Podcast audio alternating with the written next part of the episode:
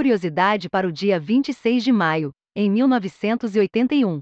O desenvolvedor e advogado Satya Paul Aziz já recebe a primeira patente para um software de computador, o Swift Answer, e ao final das notícias de hoje. Histórias interessantes de como várias pessoas iniciaram na programação e um curso para dominar uma das características mais poderosas que programadores podem. Ter hacker dos módulos, CTX e FAPA seria na verdade pesquisador de segurança. O turco Yunus Ais afirma que o roubo de credenciais AWS durante o ataque realizado nesta semana seria uma pesquisa ética, e não maliciosa, para demonstrar o impacto máximo da vulnerabilidade e uma POC de um exercício de bug bounty. AI garante que já excluiu todos os dados obtidos após o ataque. As informações são do site Bleeping Computer. Google realiza Core Update em seu algoritmo de busca, de forma genérica. A empresa afirma que a mudança foi projetada para aumentar a relevância geral dos resultados e torná-los mais úteis. O ajuste levará de uma a duas semanas para ser totalmente implementado, e o Google avisa que alguns sites poderão notar quedas ou ganhos no ranqueamento. A última grande atualização do algoritmo de busca aconteceu em novembro do ano passado. As informações são do blog Google Search Central. Polícia holandesa cria deepfake de garoto de 13 anos baleado na esperança de obter novas pistas. No vídeo, veiculado em um anúncio para TV e internet. Autorizado pela família do rapaz, o próprio Cedar Soares pede ajuda ao público para resolver seu caso, sem solução há quase 20 anos. Segundo as autoridades, essa seria a primeira vez que a tecnologia teria sido utilizada em casos arquivados. A polícia afirma já ter recebido dezenas de novas informações, as informações são do site The Guardian. Nova máquina automática compra e recicla celulares usados em São Paulo. O quiosque da Trocafone faz uma avaliação automática do aparelho e o valor oferecido é transferido por Pix ao vendedor.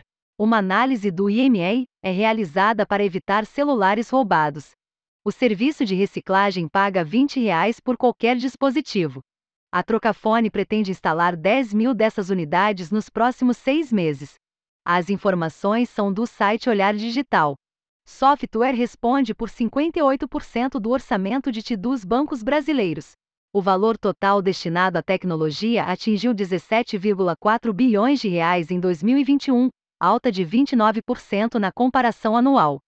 Os maiores gastos foram com programas de Customer Relationship Management, CRM, Open Finance, Analytics e Big Data. As informações são do site Convergência Digital.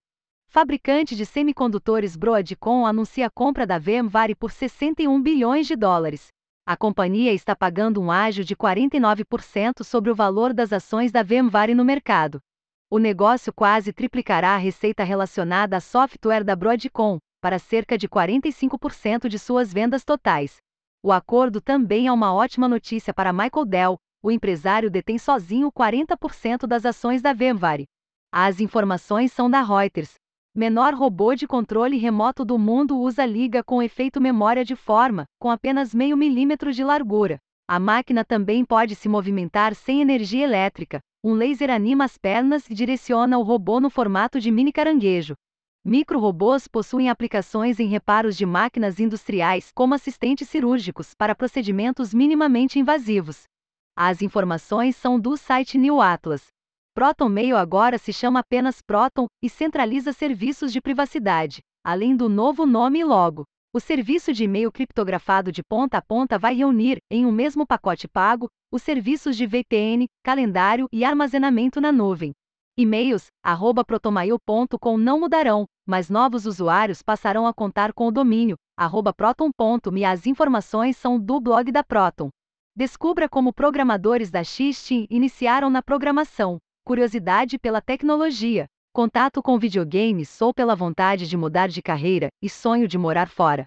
Confira as histórias interessantes de programadores que se uniram a Xixin e veja como você também pode fazer parte desse time. Siga um passo a passo ilustrado para dominar design patterns, com o curso Rabiscando Padrões de Projeto. Do Vinícius Vivam você será capaz de escrever códigos de forma sofisticada e poderá refatorar códigos de outras pessoas uma das características mais poderosas que programadores podem ter. Além de acesso vitalício e garantia incondicional, leitores da newsletter ganham um desconto exclusivo de 10%.